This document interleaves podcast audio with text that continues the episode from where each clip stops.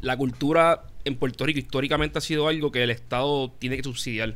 Y lo subsidia pues con los impuestos que nosotros pagamos y muchas veces son cosas, o, es un, un área que uno dice, mira, ¿por qué el dinero se está invirtiendo ahí? Y más en momentos como ahora que, hay una crisis fiscal y lo miran como un área que es de las primeras en la que quieren cortar. Eh, pero el Instituto de Cultura puertorriqueña, me dijeron que tengo que siempre decir que el Instituto de Cultura puertorriqueña está cambiando esto, está buscando que la cultura sea algo sustentable a largo plazo, que la industria creativa, sus exponentes, las personas que están practicando en la, industria creativa, que están, que están trabajando aquí, tengan carreras que de las cuales puedan vivir, que no dependan del Estado, que no dependan del instituto, sino que el instituto sea un facilitador. Eh, por eso hoy tenemos a tres personas que trabajan con el instituto, los presento ahora.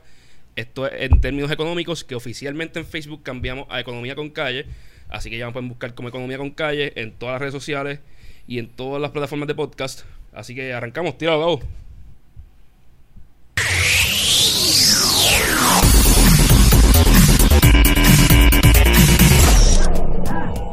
Bueno, hoy estoy aquí con Yesabet.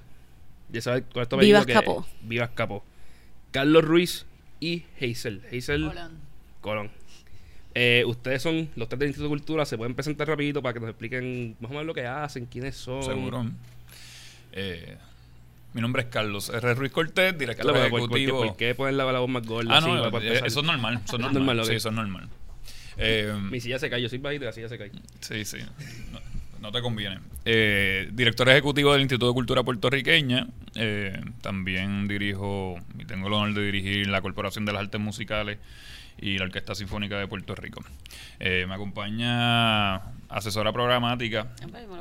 No, sí, yo sé que para, para presentarlas. directora también de Industrias Creativas, la licenciada ya sabes Vidas Cabo.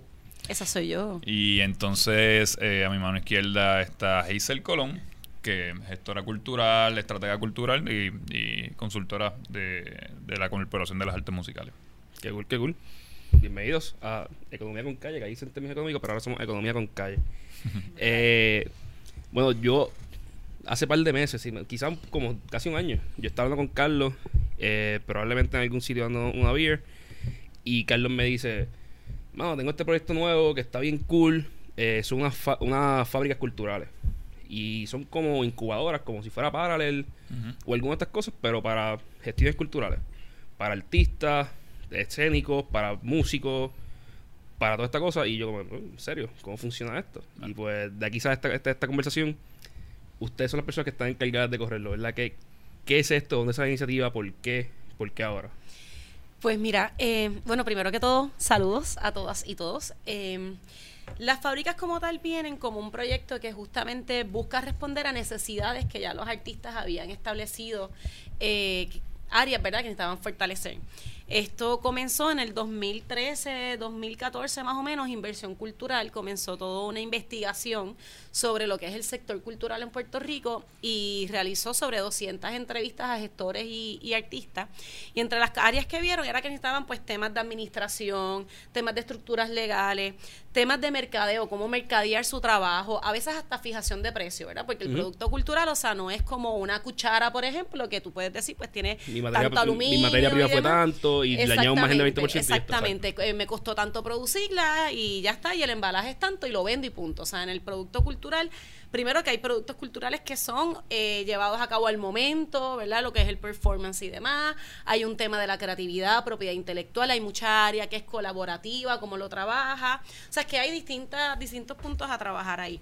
Pero la idea es que, por un lado, como bien decía, históricamente el Instituto de Cultura Puertorriqueña en Puerto Rico ha sido como el gran mecena, ¿verdad?, detrás de la producción cultural en el país. Y eso, por un lado, ya no es sustentable por la crisis fiscal que estamos viviendo. Pero además tampoco debe ser el modo de actuar, o sea, el Estado siempre debe ser un gran facilitador y sobre todo darle acompañamiento, acompañamiento a los artistas y gestores como parte de su política pública, pero también está el tema de ver cuáles son las necesidades y cómo está cambiando ese perfil. Y cada vez vemos más artistas que tienen una mentalidad más emprendedora, pero todavía necesitan un, fortalecimiento en áreas. ¿Por qué? Porque si no, tú vas a la calle y te das un montón de cantazos contra la pared.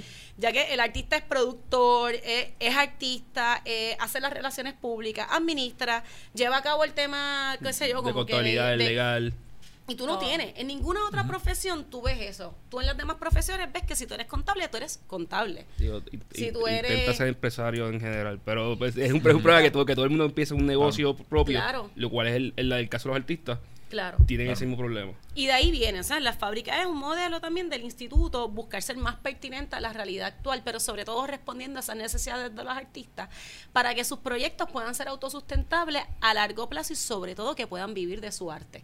Y ya entonces ir rompiendo con esa idea equívoca de, ah, no, mi hijo no puede ser artista o yo no quiero ser artista porque me voy a morir de hambre, cuando realmente somos un país de gran producción cultural y de gran consumo cultural también. Así que tenemos que empezar a ver esas facetas de cómo hacerlo económicamente rentable y que también educar al público de que tenemos que empezar a pagar por, por nuestra arte y No, nuestra y, cultura. y- y tienen el conocimiento, ¿verdad? El, el- el artista o el gestor cultural tiene el conocimiento de cómo hacer y realizar las cosas, pero ha sido de manera orgánica, porque quizás dentro de los currículos de enseñanzas del país, por- a, los, a, a todo lo que tenga que ver con arte y cultura, nunca se enseñó realmente eh, con unas herramientas básicas, como está diciendo Yesa. eh, cuando salgas y te gradúes y te especialices en tu arte, cómo tú vas a sobrevivir o subsistir eh, eh, de, solamente dependiendo de lo que tú haces. Exacto, porque Yo creo que hay, hay discúlpame, hay dos cosas bien importantes. Primero, que yo creo que iniciativas como esta y que vengan, a lo- en este caso, desde el Estado, aportan un montón a que los artistas y los gestores culturales se comiencen a ver y nos comenzamos a asumir como empresarios, porque siempre hay un distanciamiento entre esas dos cosas y una relación como irreconciliable de que tú haces cultura, tú eres artista y eso está completamente ajeno al mercado, es- a la comercialización, a la generación de ingresos. Así que, pero en efecto, tú estás, tú eres un empresario, o sea, y un gestor cultural, un artista, porque como mencionaba Jess, o sea, tú lo haces todo y tú estás gestionando completamente, tú estás cambiando el producto, el servicio, tú estás est- intentando encontrar el mercado, tú lo estás produciendo, tú lo estás manejando, tú estás haciendo la finanza, o sea, absolutamente todo. Eh, y yo creo que la gran falla, como mencionaba Carlos, es que viene a lo mejor un poco desde nuestro sistema de educación, en el sentido que estamos fallando. Yo veo modelos como ahí en universidades, y esto hablando solamente del caso universitario, modelos en, en Colombia, en universidades en Colombia, donde tú tienes universidades que se especializan en música, pero a pesar de que se especializan en música, todos sus estudiantes tienen que tomar clases de emprendimiento. Es un requisito de graduación. Nosotros aquí tenemos a lo mejor eh, una desventaja que estamos graduando estudiantes universitarios especializados, especializados en las artes visuales, las artes escénicas, en música, en literatura, que van a salir y probablemente no van a encontrar un espacio dentro del mercado laboral tradicional van a tener que comenzar a crear sus propias gestiones y no saben ni tan siquiera qué implica realizar una factura. O sea, que hay unas herramientas que necesitamos atender y un poco, yo creo que a eso va el, Y, sí. trabajo que se está haciendo. Y. Fábrica Cultural viene ¿verdad? a ayudar a, a subsanar un poco eso. Eh, parte de la, de la política pública también del gobierno de Puerto Rico es el empresarismo cultural, o el emprendimiento cultural. Eh, y de ahí también, pues, distintos proyectos que hemos estado llevando a cabo van alineados a eso, ¿no? A darle entonces las herramientas a artistas, muchos de ellos que llevan una vida dedicándose a esto y lo que le estamos dando es un refuerzo positivo en esa área pero hay otros que obviamente están eh, eh, iniciando su carrera. Así que poco a poco y eh, en colaboración a- con Comercio y Exportación, hemos tenido colaboración eh, con la Escuela de Artes Plásticas, el Conservatorio de Música de Puerto Rico y distintas otras eh, agencias, hemos estado llevando poco a poco a cabo estos tipos de proyectos que, que trabajan ah, directamente al humano, ¿no? A, a ese a ese puertorriqueño que tiene una necesidad básica de cómo emprender en alguna área. Es bien interesante porque Puerto Rico es sumamente talentoso.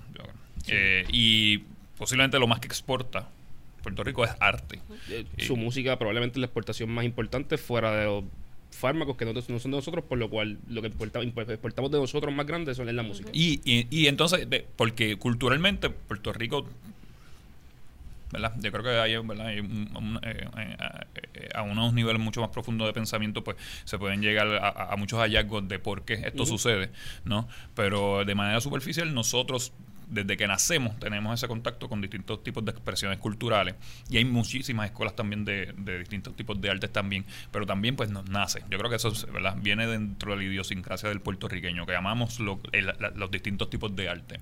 Eh, amamos también nuestra puertorriqueñidad, que yo creo que eso es un punto bien, bien importante. Pero siempre nos hemos quedado eh, solamente en el área del arte, ¿no? Y el, y el arte como manifestación. Así que a través de lo que estamos haciendo ahora es dando eh, y posibilitando que esta gestión cultural se pueda hacer y que además de- sea de manera sustentable. También intentando para que el- este puertorriqueño se quede en Puerto Rico, ¿verdad? Que eso yo creo que es parte de, de- de- de nuestros objetivos, que puede desde aquí exportar, que yo creo que eso es otro ámbito que en algún momento vamos a estar llegando y hay, un, ¿verdad? hay unos beneficios que, que- que- que- que existen so- sobre ello. Así que poco a poco esta industria creativa se ha estado formalizando, no es que no existiera, sino se ha estado formalizando y poco a poco diciéndole a los miles y, y miles de artistas que hay en Puerto Rico, gestores culturales, eh, cons- eh, conservacionistas, que se queden en Puerto Rico, porque realmente de aquí se pueden desarrollar unas industrias que pueden impactar y que están impactando a nivel internacional. ¿Cómo tú cuando ustedes cuando hablan con los artistas, porque yo tengo varios amigos artistas que cuando uno habla de monetización es como que no, no, eso es me estás hablando de dañar el arte, igual que los periodistas, ¿sabes? Cuando yo tengo un arte que, que es escribir y este es mi, mi norte y yo no me concentro en nada en lo otro. ¿Cómo están haciendo para llegarle a ellos y decirle, mira, yo entiendo tu preocupación, pero tienes que poder entrar aquí, ver lo que estamos ofreciendo para que sepas vender, para que puedas vivir de esto? No tenemos que, que buscarlo. Realmente, sí, o sea, yo creo que hay todavía esa visión, pero eso no es lo que uno ve dentro de un perfil eh, general de los artistas hoy en día. Y no solamente de nuestra generación que están en los 30 a 40, sino también personas mayores y algunos menores. O sea, esa, yo creo que eso sigue siendo como una idea romántica, nostalgia, que uno piensa sobre el arte y los artistas, pero los artistas que están en la calle, Los que están viviendo día a día dejando que el no- pellejo en su trabajo, por el contrario, y, y fíjate, por eso es importante uno poderse, ¿sabes? Como, como capacitar en estos temas, porque realmente cuando A, tú conoces tu producto, B, conoces el valor de tu producto, C, logras entender los mecanismos para poderlo mercadear al público correcto, o sea, y poder en ese sentido ser más eficiente en cómo tú vas desarrollando, o sea, como que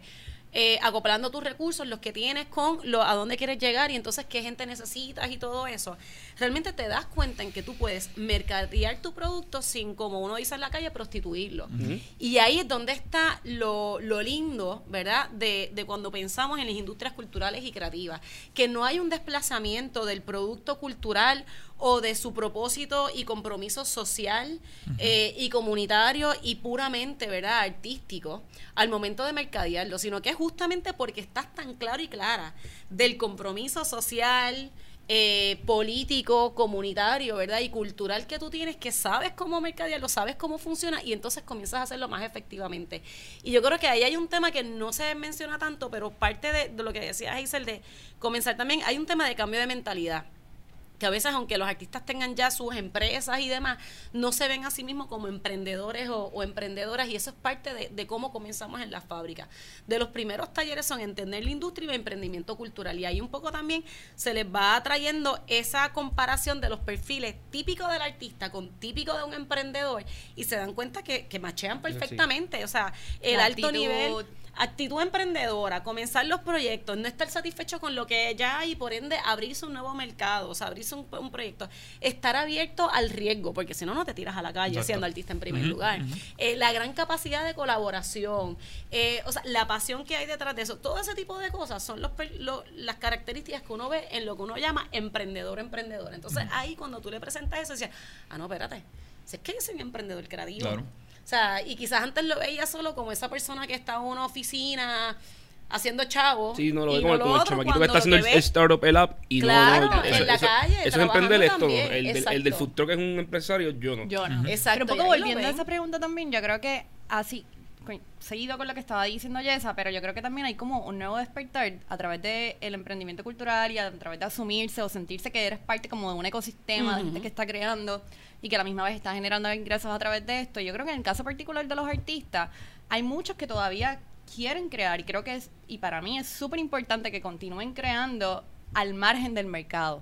Pero, porque a lo mejor ese es el tipo de obra, ese es el tipo de trabajo que ellos están realizando. No. Pero están conscientes de que entonces para crear y poder, ¿verdad? Seguir con esa producción al margen de las nociones de mercado, tienes que crear otro producto que sea comercial. Y tienes que entonces insertarse de alguna manera en esa corriente, porque tienes que vivir, tienes que comer, tienes que financiar. O sea, esto es como cualquier otra profesión, como mencionaba Carlos. No, y, y, y, y cuando, nos, cuando vemos el, el artista que desde su niñez desarrolla este talento, tú le estás dando una herramienta de trabajo, de trabajo Sí, desde que desde va que- desde que nace. desde que nace. Eh, porque tú a los 4 o 5 años estás vendiendo un arte y cuando tiene 20 ya es un profesional. claro. O sea, es un profesional de primer nivel en vez de uno como nosotros que tuvimos que a los 18 entrar a la universidad para empezar Claro. entonces a entrenarnos en lo que vamos a hacer por- eh, en el futuro. Tú puedes aprenderlo desde los 5 años Desde los cinco años. y cuando tienes 20, o sea, después de una carrera ya sería. Cinco años por poner ¿verdad? un número. Sí, no, hay niños que empiezan desde, sí. desde antes. eh, eh, depende de, de- de cada caso. Pero ahí entonces tú ves cómo de manera orgánica, na- natural, humana, eh, ¿verdad? Con una identificación de talentos que viene, el individuo desde niño, eh, ¿verdad? Y eso también tiene que ver mucho con la familia, con la escuela, con el maestro, ver en qué, ¿verdad? Qué le gusta y qué es muy bueno en hacer. Pues yo creo que, y poco a poco también lo he visto a través de distintos tipos de, de módulos de enseñanza dentro del mismo departamento de educación y a nivel privado, que eso se va dando. Y tú ves a ese niño que poco a poco lo que le gusta va entonces ejecutándolo y viendo que es muy bueno en ello, pero lo único que hay que hacer ahora quizás es, eh, a nivel de un mensaje mucho más directo y mucho más claro, es que tú puedes vivir de, de- de este arte y no tenerle miedo. O sea, o- que, disculpe que te interrumpa, pero es que es una historia que siempre me viene. Waldemar, el artista gráfico de nosotros, que ustedes conocieron ahorita, porque Lo- es el experto en reggaetón. sí, eh, él me hace el cuento siempre que su papá le decía un sujeto bien coloquial. Deja, de- deja de estar haciendo dibujitos que uno no, no vive de, de hacer dibujitos. Tú no, tú no tienes mujeres de, de hacer dibujitos. No, no mantienes mujeres de hacer dibujitos, decía. Wow. O sea, es una, mentalidad- eso, está bien fuerte en, muchas áreas, no solamente en el sí, tema sí. del arte. Sí, no, Tengo pero- grandes pero- problemas con ese comentario. Pero, pero que, pero que esa es la percepción de, de, de- de muchas personas, muchos, muchos padres que preocupados por su hijo, ¿sabes? De la manera en que se preocupaba, que pues tenemos problemas con ellos, pero eh, que, que uno vive el arte. Igual Ah, está ah, soltero, ah, de hecho, ahora mismo. Posiblemente sea la mujer la que lo, el que lo mantenga. Eh, sí. Mentira, mentira. no, pero- Mentira, Waldemar, te queremos. Sí, Sabemos que no es culpa esos comentarios y que has crecido a ser una persona mucho más amplia, clara y ciertamente un feminista. Sin duda alguna. Somos confía, que sí, confía que sí.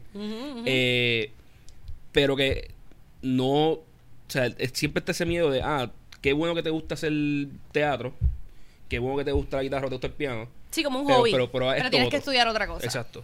No, y no se ve ese, mira, tú puedes hacer esto ser- y, y vivir de esto en el futuro, que yo creo que esto por eso es bien importante. ¿Qué herramientas están usando o qué, qué herramientas han, han identificado, talentos o recursos para estos talleres? Porque yo imagino que tiene que ser gente más o menos de la misma industria, porque debe haber un distrust entre muchos artistas o no. O sea, quizás corrían mi me que no, mira, si, si yo traigo a alguien que lleva haciendo contabilidad para un Big Four por 20 Claro, años no y traigo a esa persona aquí y le digo, mira, exp- explícale costos al artista. Claro. Se ajusta, Yo o sea, creo que ¿cómo- son un- uno de los éxitos que está teniendo la fábrica, que, ¿verdad? Distinto a otros proyectos también de emprendimiento, como este está dirigido justamente a artistas. Todos los recursos son personas que son unos duros y duras en sus áreas de expertise, ¿verdad? En sus áreas de peritaje, pero también vienen de trabajar en el sector cultural. Entonces, ya directamente cuando le dan ejemplos, cuando le traen preocupaciones, cuando ellos mismos explican, ¿verdad? Los temas que están, sobre los que están dando el taller, lo pueden hacer desde esa experiencia de haber trabajado de base y trabajar todavía hoy en día de, ¿verdad? Con, con artistas. Hazel es uno de nuestros recursos. Eh, Javier Hernández en Inversión Cultural es uno de nuestros recursos. Eh, Naima Rodríguez también es uno de nuestros recursos. Y así también los abogados y abogadas que vienen, por ejemplo, a los talleres son abogados y abogadas que trabajan directamente con artistas. y, y podemos seguir pensando en los distintos perfiles, pero siempre son personas que ya vienen del trabajo cultural y eso también distancia a las fábricas culturales de otros proyectos eh, de emprendimiento. Entonces ya le apela al artista porque habla su lenguaje. Y, sí, Eh, y- y mira, yo, yo voy a añadir algo más. Eh, de hecho, voy a dejar que Hazel eh, abunde sobre eso. ¿Cuánto eh, aporta esta industria creativa al PIB? Por favor. Rico? De cerca de un 4%. 4% Lo que está del PIB el industria PIB creativa. De Puerto Rico, el Producto sí, Interno sí. Bruto aquí en Puerto Rico. Y no, para mí eso es más de lo que pensaba. O sea, genuinamente, pero es cerca del 4% aproximado, sí. en ¿Y- y dónde- 2016. Una. ¿dónde se concentra? ¿Es en música, es en artes escénicas?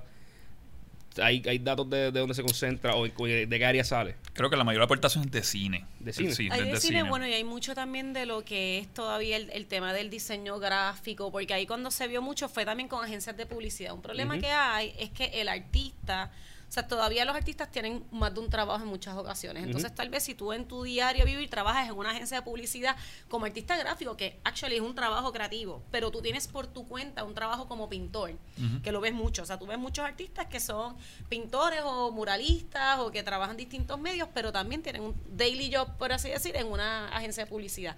Pues entonces tu factu verá tu planilla se va a ir desde tu trabajo de la agencia de publicidad y ese otro trabajo que tú haces por tu cuenta como autoempleo no se ve ahí retratado desde Hacienda. No es que no, no es que no pongas los números y lo estás haciendo informalmente.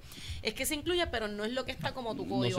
O si tú trabajas durante el día como maestro o maestra en una escuela, lo cual también es algo que pasa un montón, y entonces tienes tu grupo de teatro y demás, ¿verdad? Por, o sea, por el lado, por así decir, y haces este otro trabajo artístico, pero en tu diario vivir y la mayoría de tu sueldo viene de tu trabajo como escuela, pues tú vas a salir como maestro o maestra. Entonces, y ahí esa data no se recolecta que es lo difícil que hay. O sea, si tú lo ves solo desde lo que se recolecta. Por eso es importante también, se ve mucho el IBU de las corporaciones creativas, porque ahí ya lo puedes ver más, pero tampoco todo el mundo está incorporado, eh, registrado. trabajas como freelancer. Así que todavía hay mucha información que hay que recopilar y no es un problema solo de Puerto Rico, porque a veces nos gusta pensar como que nos gusta vernos chiquitos y atrasados y no. O sea, realmente es un problema que pasa a lo largo de los distintos países que están apostando por las industrias culturales y creativas y el tema es, y ahí es donde entonces es importante que desde el gobierno estemos mirando a las industrias culturales y creativas, qué mecanismos vamos a crear para comenzar a poder sacar esa data, que no siempre es fácil. Y, y, que,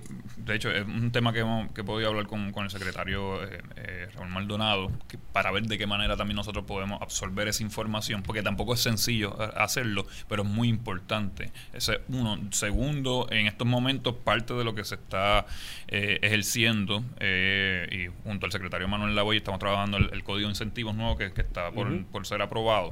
Y dentro de ello nosotros pudimos aportar a ese código donde se van a crear zonas creativas y culturales. Esas zonas creativas y culturales van a tener unos beneficios que van a estar indicados eh, próximamente, pero nos va a ayudar también a nosotros, ¿verdad? Luego de, de estar diseñada de qué sucede en esas áreas, qué, qué, qué se consume, ¿verdad? Eh, esa medición real, más allá de lo cualitativo, que, ¿verdad? Cómo nosotros podemos trabajar a nivel cuantitativo, porque eso ayuda también a la política pública de todos los países, ¿no? De cómo entonces tú inviertes, cómo tú diriges eh, distintos tipos de, y sincronizas distintos tipos de ayuda. Yo creo que al final del día todas estas iniciativas y las organizaciones de apoyo, y precisamente desde el Instituto de Cultura, las fábricas culturales, están un poco fomentando eso, o sea, está fomentando una mentalidad emprendedora y de repente estás poniendo al artista, al gestor cultural, cultural, al músico, al creativo en el spot. O sea, le estás diciendo como, esto es lo que tú eres. O sea, y tú puedes vivir de esto, puedes ser rentable. Y eso comienza a crear a lo mejor otro... Hay, un cambio en mente que, me permite quedarme y, trabajar de una manera más eficiente. Porque cuando yo no pienso que es posible,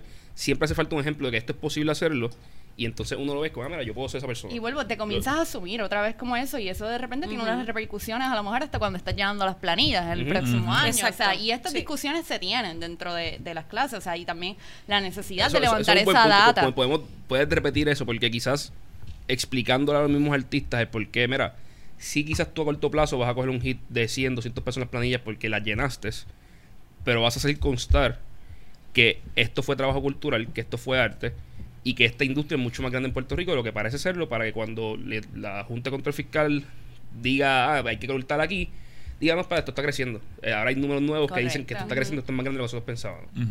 que, eso yo creo que es bien importante y es algo que nosotros mismos, porque a veces yo no puedo en la, sociedad, yo puedo pensar solamente para mí.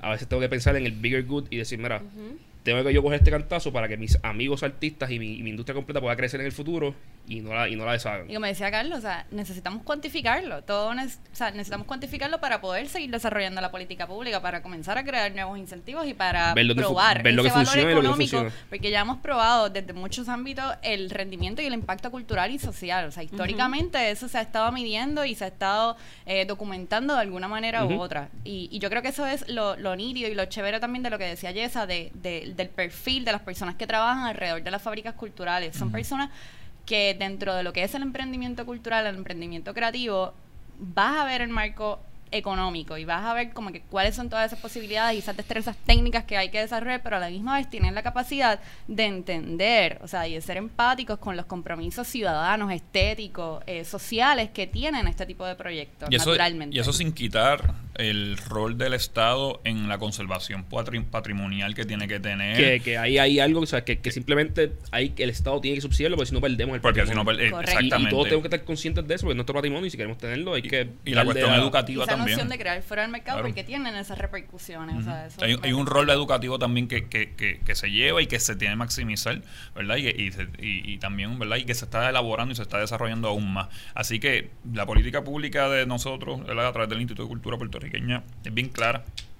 Y, del gobierno de Puerto Rico y se basa en esos tres pilares de desarrollo económico, conservación y educación. Y mientras nosotros nos enfaticemos en que todo tiene que ir concentrado en esos tres, esos tres pilares, yo creo que más y más y más se va, a estar sucediendo y se va a estar dando unos resultados mucho más positivos de lo que quizás históricamente ha, sucedido o en algún momento se ha quedado ambiguo, ¿no? Eh, y para el puertorriqueño es bien importante el asunto cultural. O sea, para nosotros es bien apegado. No es un asunto eh, decorativo. Es una es, es, es, eh, un producto interno eh, De humano de lo que somos. Y nacemos y nos sentimos sumamente orgullosos. Así que eh, la cultura es el alma de los pueblos.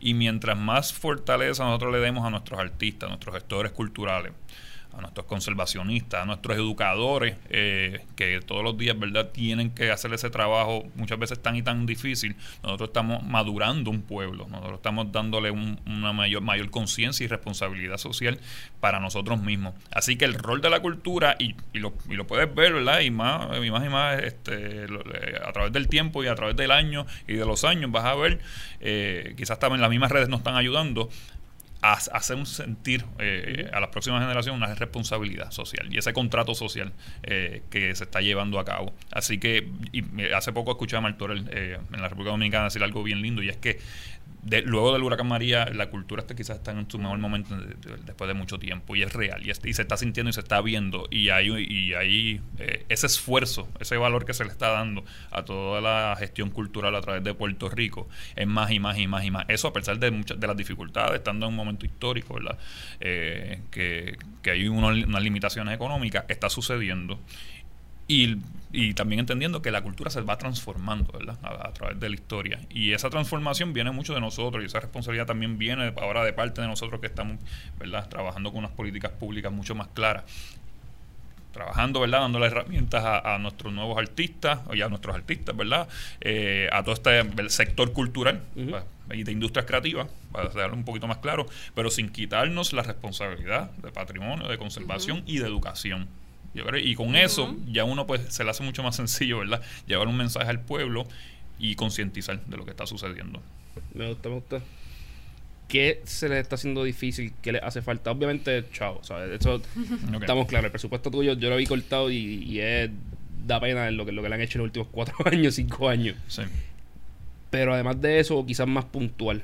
eh, con, la, con las fábricas, con esto. Si yo soy alguien que quiero ayudar y quizás tengo expertise en X cosa o en Y, o simplemente me quiero insertar, Claro. ¿cómo ayudo? ¿Qué Mira, hace falta? voy- a darte eh, primero un minuto del trasfondo histórico. Cuando nosotros entramos en el 2017, anteriormente hubo, eh, ¿verdad? Eh, el instituto pues, eh, envió unos dineros al BGF, donde obviamente se fueron con, con Sí, esa sí, emisión sí, de. Se- cerca de 11.5 millones de dólares se fueron en el 2016, el En depósito. 2017. Depósito. Eh, para colmo, pues en 2017 había un recorte de la Junta de Supervisión Fiscal que nos recortan cerca del 95% de, de los gastos. 9.5 95% del presupuesto. Sí, 2017 fue 89 y el próximo fue un 95. O sea que en los últimos dos años nosotros hemos sido muy creativos en cómo hacer nuestro ¿Cómo, ir, cómo e tú ir trabajando. con 95% menos de tu presupuesto? Porque en todas partes hay grasa. En la industria privada, en, en la industria pública, o sea, en, en la industria creativa, en todas partes hay grasa. Claro, Pero no hay 95% de grasa en mismo sitio. claro. ¿Cómo tú operas? ¿Cómo tú mantienes el patrimonio cultural de la isla? Y estoy hablando del dinero de funcionamiento, ¿no? El de nómina se mantuvo, Ok. porque, ¿verdad? Y eso es parte de lo que el- también el gobernador ha mantenido, que obviamente no, no, no habrán despidos pues, pa- de ninguna clase. Así que yo creo que también ayudó mucho el, el plan de gobierno del gobernador, donde se trabaja una filosofía de base cero. Así que tienes que hacer realizar las cosas sin tener la, capacidad. No, no te voy a bailar por el base cero ahora mismo, pero está bien. Está bien, está bien. Eh, Este, otro eso es otro, otro tema. podcast, otro está bien. Este, pero sí nos ayudó a nosotros que, y es- yo creo que también viene dentro de, de este espíritu de la cultura que muchas veces trabaja por la necesidad y de la nada. O sea, todos los días los gestores culturales Históricamente, el sector cultural siempre desde la precariedad. Sí. Por eso después del huracán no era demasiado asombroso ver que los artistas tuviesen No era- no una era- no era respuesta inmediata. Porque Era- eran- eran el los- término de resiliencia ya se lo conocían. Eran, los más cómodos trabajando dentro de ese tipo de, de ambiente. Claro, y, y, bueno, y así mismo nosotros nos aplicamos el, ¿verdad? El, el, eh, este, ese tipo de trabajo del cero o de nada, poder ejercerlo. Y estamos hablando que el Instituto de Cultura tiene unas responsabilidades inmensas a nivel de ar- arquitectónico, eh, arqueológico, eh, tiene 11 programas, tiene sus museos, tiene el archivo general, tiene sus teatros, tiene muchísimas cosas. Así que poco a poco empezamos a identificar fondos que no se habían utilizado, eh, eh, inmersión con la empresa privada, eh, mucha voluntad de los compañeros del Instituto de Cultura puertorriqueña, que verdad que, que- que- que yo me quito el sombrero eh, ante, ante todos ellos. Eh, creo que el sector cultural, mucho apoyo de parte y parte dentro de ese proceso. Estamos hablando Muchas de alianzas muchas colaborativas alianzas también. colaborativas. Pueden, pueden dar ejemplos como de que, qué se está haciendo para que más personas lo vean y digan, mira, quizás yo puedo ayudar así, quizás otra empresa diga, mira, yo puedo El- hacer eso también. El voluntariado, mira, hay muchos proyectos que están sucediendo. Yo te puedo dar, mira, un ejemplo que ha pasado hace, hace una semana, una alianza que, que- que- que cualquier persona no hubiese pensado. Nosotros necesitamos recortar dos guardias de seguridad, ¿verdad? Ese puesto de dos guardias de seguridad que nos salían sal- más de 100 mil dólares.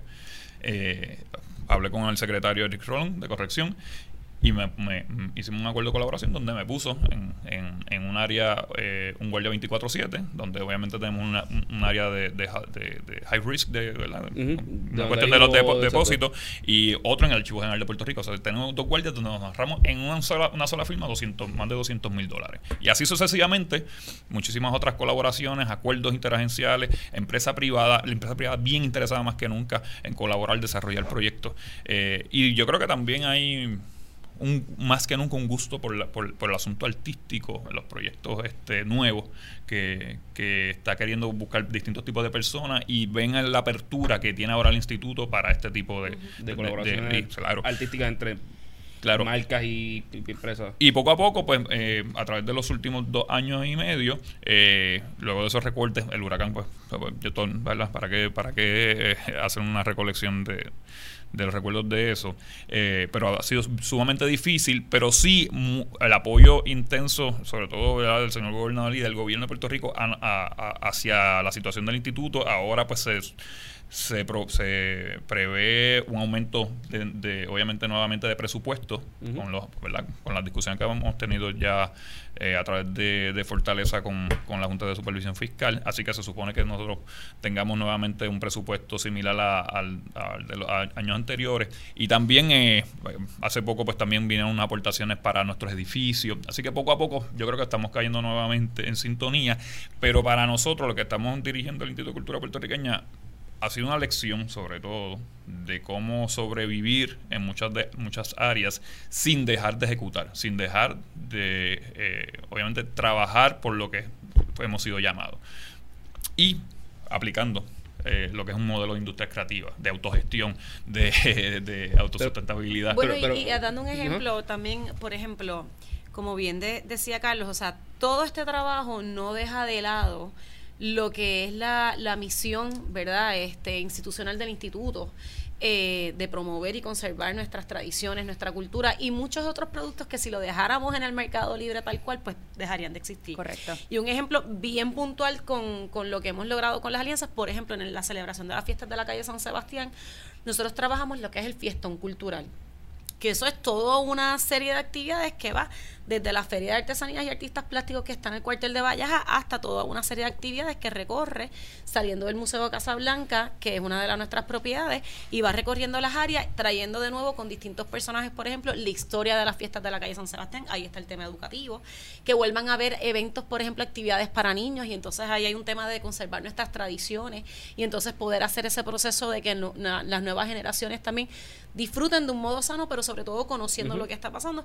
Y además, pues obviamente lo que es la celebración artesanal más importante del país, donde podemos ver no solamente el producto artesanal de mayor excelencia, sino además un trabajo artesanal bien tradicional también, que siempre necesita un respaldo de parte del instituto para conservar estos, estos renglones que muchos están en peligro de extinción.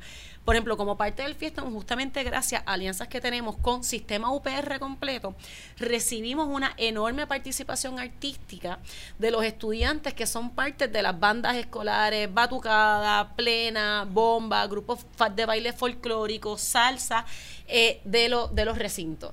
Y entonces ya ahí podemos tener una oferta de artística, ¿verdad? Y musical de calidad que viene como parte de una alianza con una de una uno de nuestros pares Sí, que es un win-win. Ellos, ellos Exactamente. encuentran un lugar para, para perform. Y ustedes Exactamente. tienen artistas de alta calidad. Exactamente. performing Y- en, en, y la- lo en que tú preguntaste es difícil porque, por ejemplo, el año pasado nosotros produjimos más de 1.300 actividades. Por eso que yo me quedo que sea un loading. ¿Qué yo te puedo decir de tanto que Ajá. sucede? Claro. O sea, el instituto puede producir, y De te estoy hablando... 1.300 actividades. Más, más de 1.300 porque nosotros vamos a la comunidad, ¿no? Y hay, un- Ujú. y hay proyectos comunitarios que están pasando. Pueden haber 20, 25 en una semana y posiblemente ni siquiera te das cuenta, pero llegan a las comunidades. O sea, desde presentación de cine, de teatro, de música, están ahí. Y eso en el último año ha sucedido. O sea, esto va desde el comunitario hasta festivales, hasta conciertos, hasta Presentaciones, eventos, presentaciones, de todo un poco. O sea que eso se va sumando y ahora pues poco a poco pues estamos creando una plataforma que va a difundir todo lo que está pasando en Puerto Rico a Tú- tú diario. explicaste eso y yo estoy bien pompeado con eso. Yo estoy loco porque salga. Y, y te vas a decir, como nosotros decimos, dónde janguear culturalmente, pero ahí va a haber asuntos gastronómicos, va a haber hasta el concierto del, de- del Coliseo de Puerto Rico, va a haber de todo un poco en un solo lugar para que tú sepas dónde puedes ir y aprovechar. Eh, el- Y, y lo- puedes, puedes explicar cómo estás desarrollando ese, ese, ese- eso. O sea, Pues el lanzamiento, todavía no, no, te- no No, quiero dar detalles, el, el pero desarrollo en general, cómo, cómo sin fondos y, Ok. y, co- y- y short-handed. Dijiste, mira, te- tengo que desarrollar esto y meterle recursos aquí porque si no, todo lo otro que estoy haciendo no, no, no tiene impacto. Mira, te, te doy un ejemplo de lo que pasó hace una semana primero. Campechada. Campechada es un proyecto que toma cerca de un año. Antes, se- el Estado invertía, podría ser, una vez invirtió cerca de un millón de dólares en un proyecto de tres días, que no está mal, ¿verdad? Pero ahora lo estamos haciendo con fondos federales, eh, eh, con, que nos salió en, en un proye- una propuesta de más de 100 mil dólares, pero con más de 50 organizaciones colaborando. Y, el, y en este caso el municipio de Ponce, porque lo hicimos esta vez en Ponce. O sea que todo eso es un ahorro inmenso que está teniendo y está sucediendo igual o mejor. Así que ese, re- ese reinvento de todo lo que nosotros hemos estado haciendo eh, se ha estado dando poco a poco a poco, sin dejar obviamente de, de realizarlo. Por ejemplo, festivales que en algún momento con estos recortes pudieron, pudieron verse afectados, se reinventaron. Que entonces, parte de lo que me estás preguntando, eh, uno de, los propósitos y las misiones del instituto es difundir lo que también pasa y sucede.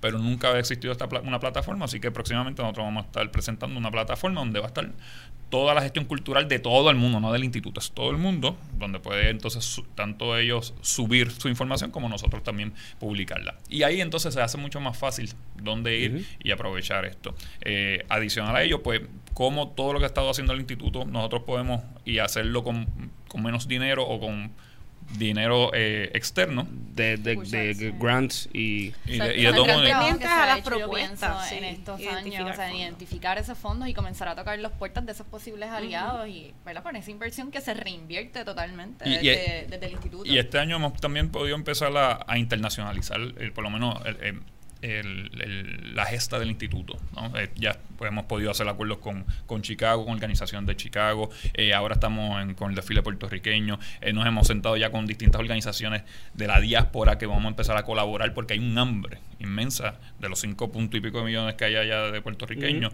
para absorber lo que realmente viene y proviene del archipiélago y ahora pues y, y presenta oportunidades de generar ingresos adicionales para el instituto porque si estás llevándolo hacia allá, Claro. los artistas hacia allá, Claro. los mismos artistas que están entrenando, eh, es dinero que viene de afuera hacia Puerto Rico porque si ellos van y se presentan allá, traen el dinero de vuelta. Y al final del día somos un enlace, un enlace también con, lo que está fuera de, la de, nuestro archipiélago. Ahora entramos con la República Dominicana con un acuerdo y estamos en comunicación con América Latina. Así que poco a poco, ese, eh, Puerto Rico como ese conector de las Américas, a través de la cultura, se está dando hasta de manera orgánica, no ni siquiera lo estamos buscando. Eh, a veces no damos ni siquiera abasto, es una realidad. Sea, están pasando muchas cosas bien bonitas, muchas cosas que poco a poco pues, se van a dar a la luz, pero es quizás la apertura que ha habido en los últimos años para que se puedan hacer estas cosas. Y también la voluntad, porque todo lo que estamos aquí es porque creemos en, en la cultura más que nada, creemos en, en el Puerto, en Puerto Rico y en los puertorriqueños, eh, o los que vivimos aquí, que amamos obviamente esta isla.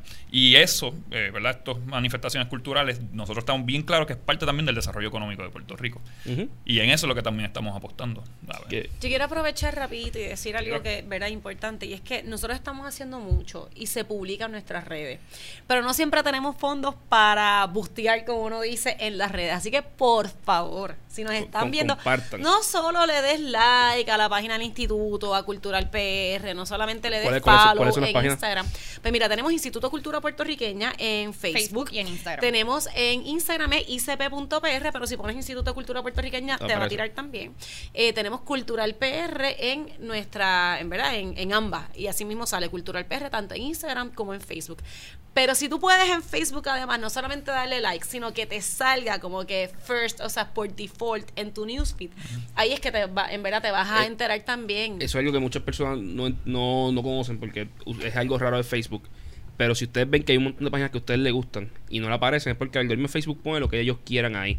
Como único uno bypassar el algoritmo, el algoritmo, es que tú vayas a la página, busques la página exacta, Instituto de Cultura, entres y donde dice follow, le des clic y aparecen tres opciones. Te van a que bajar, es exacto. la que, la, la que está, el que está en el medio, abajo dice un follow y arriba dice see first. See first. Si le das see first, todo lo que se publique aparece. Ese es el click. Y Sí. si lo quieren hacer con economía con calle también, ¿sabes? De una vez, pero, de- pero sí. eh, Brega. Y es importante porque en porque verdad si no, no, no, van a- no les va a llegar nunca. y Les va a llegar uno de cada diez cosas. tan chulas, o sea, y para distintos públicos. Estamos también en un proceso en el instituto mirando a la niñez, que verdad es un sector que no siempre tiene actividades eh, para disfrutar y que sabemos que ahí hay no solamente una población que queremos obviamente atender, sino además para los artistas un gran mercado. O sea, Sí, que, que ahí es donde está. Yo creo que eso ahí lo ves, o sea, cuando uno comienza a abrir los ojos y empiezas a ver las oportunidades de emprendimiento que hay en tu trabajo, no tienes que comercializarlo para hacerlo comercial.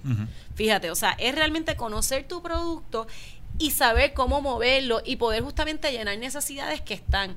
Algo bien interesante que me dijo, por ejemplo, uno de los proyectos que, que participó en la, en la fábrica de artes escénicas, es que lo que pasa mucho con los artistas es que ellos quieren, que ellos piensan que todo Puerto Rico, todas las edades, todos los públicos son su público. Ah, no, es que mi producto apela a todo. Sí, tal vez tu producto apela, o sea, tienes una capacidad para hablarle a todo el mundo. No significa que todo el mundo te- tenga que hacer tu segmento. Porque si tú tratas de llevar, llegarle a todo el mundo, te vas a desgastar en el proceso y le vas a llegar bien poco a la gente que es. Y una de las cosas que nos dieron fue, mira, con las fábricas nos dimos cuenta que este personaje es justamente el mejor producto que atiende el público al cual mejor le podemos llegar, pues porque está tal vez a veces más cerca de las distintas áreas donde nos movemos, porque ya tienen un tipo de lenguaje que se nos hace más fácil hacer unas propuestas interesantes. Las razones pueden ser diversas y eso es parte de lo que tú también vas identificando en las fábricas, ¿verdad? ¿Cuáles van a ser esas razones que te hacen a ti como artista poderle llegar mejor a tu público y por ende identificar ese público. Entonces, ¿cuál va a ser de tus distintos productos el que mejor le apela y le llega sin que tú te vacíes o te desgastes en el proceso? Así que ahí no es un tema de decir, ¿qué es lo que quiere la gente que me pueda pagar más para entonces yo crear algo para eso? Que no está mal tampoco. Ujú. Y by the way, lo que vemos hoy en día como gran arte fue creada así. Si nosotros vemos lo que hizo Shakespeare y Da Vinci, no es que ellos dijeron, ay Dios mío, quiero hacer esta pieza. No, no, no, es que hubo un mecena o una iglesia o un rey detrás y que le pagó para esto. Y eso no le quita su valor artístico. O sea, es que también, ojo, o sea, tenemos que empezar a, a cuestionar muchas veces a las asunciones que hacemos. Claro. Pero parte de lo que está, por ejemplo, este proyecto vio en la fábrica es que ya de los productos que tenía, este era el mejor que atendía, el público que, al cual ellos mejor le podían llegar y que más beneficioso era. Entonces, ¿qué tú haces ahí? Pues vas reinvirtiendo los recursos que tienes a eso. Entonces, no te desgastas con todas estas otras propuestas que tal vez no le llegan a alguien. Y, ampliar el mercado también, ¿verdad? Por- y, y- y es parte de lo que estamos tratando también en la fábrica, de que se vea el arte que puede ser incorporado en todas las esferas habido por haber, desde el turismo, porque obviamente p- p- vienen a Puerto A Rico a consumir Exacto. turismo y eso, ¿verdad? Poco a poco eso es lo que se está llevando y trabajando a través de- del gobierno hasta asuntos mínimos como eh, asuntos salubristas. O sea, cómo a ti el arte te puede ayudar para que mejores, eh, ¿verdad? A nivel eh, humano, ¿verdad? A nivel de- o el tipo de condición que tú tengas, cómo a través del arte eso te puede eh, quizás mejorar y eso está más que probado y eso es parte de- también de lo que hemos estado trabajando nosotros a ver si ¿verdad? Se, se puede lograr unos proyectos junto al, al departamento de salud o sea que es tan y tan grande el aspecto artístico cultural tradicional que se puede implementar en distintas áreas y en distintos cursos y, y en la vida diaria. Nosotros nos damos cuenta y estamos todo el tiempo consumiendo cultura. Estamos consumiendo cultura y sobre todo la de nosotros. Y la de nosotros y la global, ¿no? Yo creo Sí, porque también es una cuestión, ¿verdad? De, juntos. sí, no, también es una cuestión eh, de, de interrelación de que nosotros estamos impactando la, la cultura internacional también, ¿sabes? Y, y eso y eso también hay que tenerlo muy claro. Puerto Rico es bien vocal eso a nivel internacional. Así que ver de manera eh, sencilla o superficial la cultura como, como, como una- un aspecto solamente tradicional y que lo voy a disfrutar solamente en Navidades. Eh, cuando vaya a casa del tío, pues no, pues ya poco a poco se ha abierto el scope mental, el mindset de cómo beber la cultura en- eh, a grandes rasgos y el impacto que tiene. Como un todo, no algo estático. Estático. Los otros días vino Hamilton para acá. me- ese, ese, ese, ¿verdad? que Yo creo que fue como que una noticia internacional de- de- que, de- que trajo miles y miles de personas a Puerto Rico a consumir, ¿verdad? a traer riquezas para acá. Y eso fue a, a- a través de una persona como Lin Manuel Miranda, que se siente arraigado a su cultura y por eso él hace el comeback para realizar Hamilton en Puerto Rico. A ver, esa es la realidad. El, el vínculo eh, intrínseco en todo este proceso es la cultura puertorriqueña de una persona que es nacida y criada en Nueva York. Y ese proyecto completo se trae para acá. Nosotros lo trabajamos junto al- a, a- a la familia Miranda. Y eso se dio. O sea que, ¿qué poder tiene la cultura a nivel eh, del mer- de los mercados y a nivel de la economía? Yo creo que, y esas son las preguntas que hay El- poco el a poco caso hay de Hamilton, y disculpa que te interrumpa así, pero es bien interesante porque cuando Manuel, cuando Hamilton pega la, la obra, que es, es Broadway, por lo cual es cultura, o sea, es, es teatro, la, estaban hablando de sacar a Hamilton de, de- de- de los billetes, de, de- del billete en el que está, eh, del dólar, o sea, en el, que- en el que está, que iban a insertar a una mujer porque no había ninguna mujer, lo cual yo creo que deberían hacer. Eh, pero mal. Exacto, eh, no, el papá. Pero, pero hay. Hay personas que, que eran slave owners en los billetes, en, los billetes, ¿sabes? Como que hay, hay personas que sí deberían salir de los billetes, de los cuales todo el mundo mira con estos ojos como que son el, lo- los founding fathers. Y mira, mano, este tipo sí fue un founding father, pero era también un pequeño, ¿sabes? No, no representa lo que somos hoy en día. Ujú. Pero eh, la obra de Hamilton, a través de la cultura, salvó a Hamilton y salvó su historia y lo, y lo, y lo mantuvo en el billete. Porque cuando Mm. dijeron, ah, vamos a quitarle a Hamilton, fue como que, hey, no, no, alguien ha visto esta obra y lo que este tipo hizo. Mm. Así que revivió a este gran ser humano que con todas sus fallas, sin duda alguna era un genio y demostró que, mira, tú puedes ser inmigrante y ser alguien que cambie la historia de un país tú solo, simplemente por hard work y meterle mano. Sí. Que la cultura es importante, ¿sabes? Como que, no sé, es que me- me- es, es raro. Fíjate, utilizando el, el ejemplo de Hamilton, obviamente hablamos del, del tema económico y eso yo creo que no, no, no tenemos ni que discutirlo más porque ya sabemos, pero es ahí, ahí tú ves una propuesta con un, con un valor obviamente artístico, estético impresionante, pero además el, el tema social que hay, o sea, la discusión de, de los inmigrantes, especialmente con lo que está pasando en Estados Unidos. Exacto. El tema de que los personajes principales sean negros, con el tema del racismo y el asesinato, ¿verdad? Constante que está viendo la población negra en Estados Unidos. Eh, el tema también que entonces traigan toda la cultura del hip hop a los founding fathers. Eh, ahí ya tú tienes también otras discusiones importantes que se están dando dentro de la pieza y que te levantan unos ojos. Entonces ya tú ves no solamente el poder económico que está detrás y obviamente toda la economía que eso movió y que como producto cultural, valga la, la verdad, que lo, lo que hablábamos arriba, el desparrame, porque tú puedes medir a nivel de dónde se quedaron, la transportación, eh, las personas aquí que se contrataron para escenografía, para vestuarios, para... O sea, Sí, como que eh, toda la venta de, de, de comida, de bebida, Es un tú billete. lo puedes medir. Pero, y todos esos otros locales que están alrededor que se llenaban porque el público que asistía a Hamilton iba allí a comer, eh, iba allí a y- beber, iba allí a de- estacionarse. De, todas esas manifestaciones Ahí culturales y esas nociones que tú estás comenzando a ver, todas las que acabas de mencionar, o sea, ¿cómo medimos? Eso es otro tema. Claro. Pero- o sea, yo tengo una ¿Cómo hijastra de ese 8 impacto? años que se sabe las canciones de Hamilton enteras y que entonces ha sido el proceso Yo- tú de puedes a la- ella tú me puedes los soundtrack yo yo te lo voy a cantar de arriba abajo. O sea, mira, yo soy Eh, fan, eh, yo eso, soy es- fan. eso es, Adelante. eso es Ponme el soundtrack. ¿Ves? O sea, los niños que fueron a ver la pieza, entonces pensamos, a un nene no le interesa estar cuatro horas en el teatro, que tú sabes, lo has expuesto. O sea, a un niño no le interesa la, to- la trova. Yo te puedo decir, tengo un niño de dos años ahora y me acuerdo que para el primer encuentro de trovadores que hicimos post María, Marcelo no tenía ni un año. Yo ten- Marcelo tenía como 10 meses más o menos. Y yo estaba con él en el encuentro de trovadores y la gente se reía porque a la que empezaban los trovadores a improvisar, ese niño empezaba a aplaudir como un loco. Entonces yo creo que hay un tema bien importante de exponernos. A veces también no- nos, nos falta eso. Entonces tienen que venir piezas majestuosas como Hamilton, ya con un renombre increíble, para que tal vez vayamos al teatro, algo que nunca hacemos, y nos demos cuenta que nos gusta. Sí. Sí, ¿Sabes? sí. Y, ahí- y ahí es donde está pero, también. pero, pero Hamilton, por estar en Broadway y la gente en Broadway hizo algo hace décadas que fue lo importante. Ellos se convirtieron viable económicamente. Tú vas a Broadway y encuentras Matilda y Phantom of the Opera y estas cosas que son comerciales, puntos. O sea, que, Ujú. que, esto es un, que esto es un show de, de, de, de nenes pequeños en obra. Ujú. Y después tiene obras maestras como Book of Mormon, que tú la vas a ver y es como que ver el mensaje de esto es absurdo, como Hamilton. Y que de- pero, pero son posibles porque está la infraestructura que la hace económicamente viable. Sí. Que yo creo que lo que usted está intentando implantar aquí, y una vez se logra, yo creo que va a ser un palo. Y, y Y, quiero, y disculpa que te interrumpa ahí porque hubo algo que hablamos fuera de, de- del aire, que es importante, y es también el tema de consumir lo propio. O sea, es como, por ejemplo, das todos estos ejemplos y hay un tema tal vez de que el puertorriqueño tal vez cuando viaja a Nueva York no es impensable, ¿verdad? No ir a Broadway si tiene la capacidad económica para pagarlo, ¿verdad? Son si otros no temas tiene, de- y si no que tenemos que hablar. vaya a TKTS y hay, y hay obras en 30 y 40 dólares que las va a ver y las va a disfrutar. Hay, hay Off Broadway que es bien bueno también. Buenísimo. Hay un montón de opciones, aunque no tenga quizás para ver Lion King, que siempre está lleno.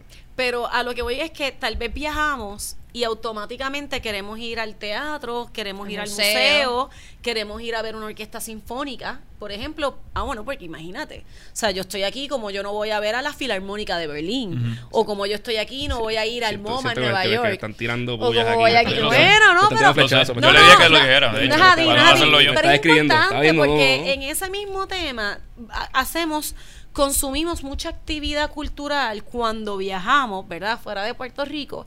Y cuando tenemos esas mismas ofertas aquí, no lo hacemos. mejor, Cuando realmente el calibre, ¿verdad? De, de la producción cultural que se da en Puerto Rico es inmenso. Y brutal, en ocasiones necesitamos que venga alguien hasta de afuera Sí. a decirnos lo bueno que... Y esto tiene muchas razones, ¿verdad? Y, y podemos leer a Eduardo Galeano, este, by the way, se lo recomiendo.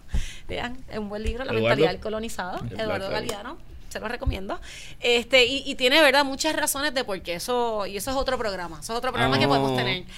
Pero independientemente, nosotros como público tenemos que empezar a, a a consumir lo nuestro y darle el valor que es. Porque, por ejemplo, hablábamos de la artesanía y no es hasta que uno ve el trabajo, que pasa un artesano detrás de eso, que logra decir, ah, no, espérate, yo tengo que pagar Yo, esto yo porque nunca, es que lo yo nunca vale. entendido cómo es viable para ellos, porque muchas veces la gente les regatea y yo como que, mira, tú sabes lo que el tiempo de esa un persona día completo en, Claro. en la Para hacer eso, creación de pieza. 15, 20 pesos por Pero eso. ahí hay No, un mano. tema de educación de parte De y parte y parte, parte. del Parte. artista también saber lo que vale su trabajo y que, y que no es un guisito, o sea, que es. Un trabajo, o sea, y, y por eso es importante estos proyectos de profesionalización, ¿verdad? Y cambio de mentalidad. Pero también fíjate que sirve en procesos de educar al público. O sea, y ahí esto- y es una doble labor, o sea, no es, no es unidireccional. También entra ahí el, el- el tema de que el, aquí en Puerto Rico el puertorriqueño se ha acostumbrado a la calidad. Y es tan normal ver en cualquier esquina eh, manifestaciones artísticas Vamos, o expresiones artísticas combo por ahí. como si nada. Entonces tú ves, te- aquí hay teatro que, que yo, o sea, comparativo con cualquier eh, otra, otro pueblo o cualquier otro país. Eh, La producción artística. la Orquesta Sinfónica de Puerto Rico. con las- o sea, se la podemos jugar a cualquiera y tiene casi todas las semanas conciertos. Cualquier, yo, ¿sabes? Y son Carlos, baratos. pero- pero ahí- Y es barato. Ahí yo, ahí yo voy a porque a mí me parece bien interesante lo que la aplicación o, o lo que estás haciendo Claro. para que las personas se enteren Claro. y lo que están haciendo de enseñarle a los empresarios, a, a los gestores culturales a ser, a ser empresarios que parte de eso, Emprendedores, que es todavía más amplio. que parte de eso es mercadearse. Porque te voy a dar, te voy a dar mi ejemplo. Yo estaba, hablamos fuera aquí que yo muchas veces no sé cuándo los museos de Puerto Rico están abiertos. Y pues, si no sé y tengo la duda, simplemente no llego. Claro. Tenemos También- que hablar también- también, también- del miedo que tienes a que te asalten en Santurce. no es real. No, es, es bien real. Tenemos- tenemos es bien que- real. o sea, o sea, es real. es bien real. Eh, bien estadística. y camina por ahí de noche sin luz. o sea, es, es un problema. Pero. Pero no, ya perdí. Ah, yo, eh, me llamas por teléfono. hablando- Hablamos en el Ese camino. por si algo te pasa. te voy a informar que, mira, me- me está- Mira, están me quedo contigo asaltando. hasta que entres por la puerta mira, me, mira, me están, me están asaltando eh, en este preciso instante. Nos voy, a, reímos, voy, a, voy a perder, voy a perder el teléfono ahora porque esto es un problema. pero te te te yo hace quizás un año estoy en un Uber, porque yo vivía cerca en ese entonces, vivía, vivía en Santurce, y estoy yendo a una, una hora de teatro breve. Y voy a parar el libro hace como una hora antes para darme dos cervezas en lo que empieza la obra y llegar allí tranquilo a la hora que es. Y la persona que me está llevando trabaja en la Lipit. Y me dice, tú vas para ir a hacer un domingo a las 5 de la tarde, ¿sabes? ¿Por qué tú vas para allá a esa hora? Y yo le digo, ah, porque voy a ver una hora en teatro breve. Y ella me dice, ah, yo trabajo en la Lipit, qué sé yo. Y yo soy fan de la Lipit. La Liga de Improvisación Teatral de Puerto Sí, Rico, para sí. que sepan Y- quién es la LIPI. y es ella- brutal buscarlos y también él- en Facebook y pónganle también sí Y y y me enteré por Carlos que existía, ¿sabes? Y, y soy fan. Mi único problema con ellos, y se lo dije ahí. Y ella me dice, no, esto esto tal día, qué sé yo. Y yo, yo le digo, yo no sabía. Y, y le digo, mira, yo, a mí me encanta todo lo que ustedes hacen. Yo nunca he ido a nada de ustedes que yo no me ría, genuinamente me ría y la pasé bien. Claro. Pero no me entero. A mí me encanta el teatro. Pero muchas veces no me entero de, las de, las de, las de las horas que hay afuera. Ujú. Y la contestación de ella fue, ah, es que no tenemos para mercadeo y tenemos que decidir entre esto o esto. O sea, para el mercadeo, yo, mira, como empresario te puedo decir, porque en mi, en mi empresa pasa, hay veces que, pues mira, hay que enfocarse en el mercadeo primero para que la gente se entere y después cuando vaya creciendo, pues llegar, llegar, llegar, llegar a este otro punto. La, la Lipid no es el punto porque yo creo que hace un muy buen trabajo pero que muchas veces lo que, lo que hablabas de Nueva York y Puerto Rico, allá se mercadean tan bien que cuando yo llego, me, me entero en el aeropuerto de que hay una exposición nueva en, el, en, el Met, o que está esto en el Guggenheim, o que está esta obra nueva que llevo viendo por Facebook y por Instagram porque saben que me gustan las obras y pues me, bombardean. Y eso es parte de lo que tenemos que lograr, pero yo creo es parte de una infraestructura que lo primero es enseñarle a la gente cómo ser, cómo ser emprendedores, cómo meterle eh, al mercadeo, todo el mundo ayudarse y pues creo que vamos por el camino correcto, es lo que quiero decir. Sí, yo creo Y que luego es- que tiene va a un tipo de mejorar. herramientas Sí, como Exacto. Cultural PR, Ujú. o sea, que, que Que- van a poder apoyar y va- van a ser una herramienta única para fomentar ese mercadeo, o sea, una, una plataforma única en donde uno puede entrar y dice, pues yo voy para Cabo Rojo, déjame ver qué actividad cultural hay Y- y también- y después de que este- se cree el- y semana". después de que se cree el ecosistema funciona porque ya yo sé que yo puedo llegar a Santurce usualmente aunque eh, y, y va a haber algo que hacer y una vez no hay un teatro sino que hay un teatro un museo esto y lo otro y siempre están abiertos yo siempre encuentro algo que hacer. Claro. y es lo que por la, la razón por la que la gente a Nueva York porque yo llego a Nueva York y yo sé que hay algo que hacer siempre. No sé qué voy a hacer pero sé que hay algo para hacer. Y pues yo creo que con la con, con la aplicación con lo que están haciendo educar a las personas vamos a llegar ahí y pues, vamos, Y- va, y- va a ser y- mejor. y- va, a haber chavo y va, a poder, va a poder ser sosten- Yo tengo una filosofía también de, ¿verdad? De entre más conocimiento tú tengas de la cultura puertorriqueña, más la vas a amar. Y eso es bien importante. Eso, el aprecio viene por la cuestión de conocimiento y educación. Eh, y poco a poco eso es lo que eh, estamos intentando hacer y queremos hacer. ¿no? Yo creo que, y eso mismo que tú estás diciendo, cómo yo puedo ir un día frente a Teatro Breve, también está en el Teatro Barribí, Espinosa, que todas las semanas hacen unas presentaciones brutales. Obviamente lo que sucede en el Choricastro con el Teatro Breve, que es brutal, más abajo está la respuesta. O sea, estamos hablando solamente de Santurce, ¿no? No Eh, estamos hablando, no, estamos hablando de los 78 del- del- pueblos del que... parque, o sea, Exacto. eso es un bloque La gestión cultural aquí es inmensa y yo creo que parte del aprecio va a venir por, también por ese conocimiento, ¿verdad? Y el, el conocimiento de lo que está sucediendo, también del trabajo que pasan todos los gestores culturales para que las cosas pasen y sucedan. Eso es un trabajo inmenso que te puede tomar años para que pueda pasar. Ahorita el tema de los artesanos, cuando tú sabes que una pieza te puede tomar meses o, o- o para tú conseguir esa materia prima es tan y tan difícil que una persona se tiene que trepar en, en una palma, eh, que es una, la única persona en el barrio que lo hace y tienes que esperar por ella y que se seque X cosas para entonces venir, tener y trabajar, ¿sabes? Ese conocimiento yo creo que es lo que a nosotros también nos hace falta porque cuando lo veamos no tan solo lo apreciamos, sino que también que lo podemos consumir. de acuerdo, de acuerdo. Así que, y eso en todas las áreas, ¿no? Eh, las artes plásticas en Puerto Rico, las artes plásticas aquí son fabulosos, o sea, son, de, son prime a- a- en comparación a- de- de- del mundo. Así que yo creo que nosotros primero tenemos que tener una reflexión y una introspección, ¿no? Para entonces también poder apreciar y disfrutar de lo que somos. Sacarnos también un poco de, de- de- del ámbito cultural de lo que siempre estamos realizando y haciendo. Ujú. Ahorita ma- mencionaste lo del Gran Combo, ¿verdad? El Gran Combo para nosotros es súper normal que este fin de semana esté en Luquillo, el otro esté en Santa Isabel y el otro... Y, va- cuando viajan... Guat- y vas al Guatusi y, ves, y tres bandas y son de nivel mundial Y viajan afuera del mundo y llenan coliseos. Y tú dices, para algo, hay algo que está pasando. Entonces, ¿qué tiene Puerto Rico? Que cuando que vienen... nos miran y a veces no nos miramos nosotros. no nos miramos. Y yo creo, y pasan tantas y tantas cosas que yo creo que yo, nosotros vamos a ganar mucho y el propósito de nosotros va, va también a incorporarse cuan- al momento de que mira, el puertorriqueño empiece a ir a otros lugares a disfrutar de su cultura y de, y de todo su arte, ¿verdad? Y eh, asuntos académicos. Los académicos son de... Nosotros acabamos de llegar de la Feria del Libro de la República Dominicana con una delegación inmensa de, académicos. ¿Le fue bien en...? Excelente. ¿Sabes? Puerto Rico estuvo en, en, los periódicos dominicanos toda la semana. Eh, estamos hablando de Luce López Baral, Mercedes López Baral, de Antonio Martodonel, de Chuco Quintero, Tere Dávila. ¿sabes? El grupo de gente que fue para allá eh, de académicos son de primera. Y estamos hablando de Luce López Baral, le acaban de dar un honoris causa en la, en la Complutense de Madrid. Y, fue allí con nosotros. Estamos hablando de esa calidad, de la calidad de, de, nosotros como puertorriqueños que amamos el arte de la cultura, la academia. Eh, son intelectuales comparativos a cualquier país del mundo. Y eso yo creo que es el, primer paso, nosotros como puertorriqueños, apreciar de lo que tenemos. ¿Qué es lo que tenemos? Y lo segundo, vamos entonces a consumir y disfrutar. Eso entonces ayuda a lo que entonces la economía de con, calle, que a la realidad del caso nos va a dejar a nosotros un desarrollo económico eh, autosustentable y el, y, el futuro. Vamos a ser modelo internacional para cualquier otro país. Carlos hizo el cierre del programa. Sí, eh, no, 2020, Carlos. Eh.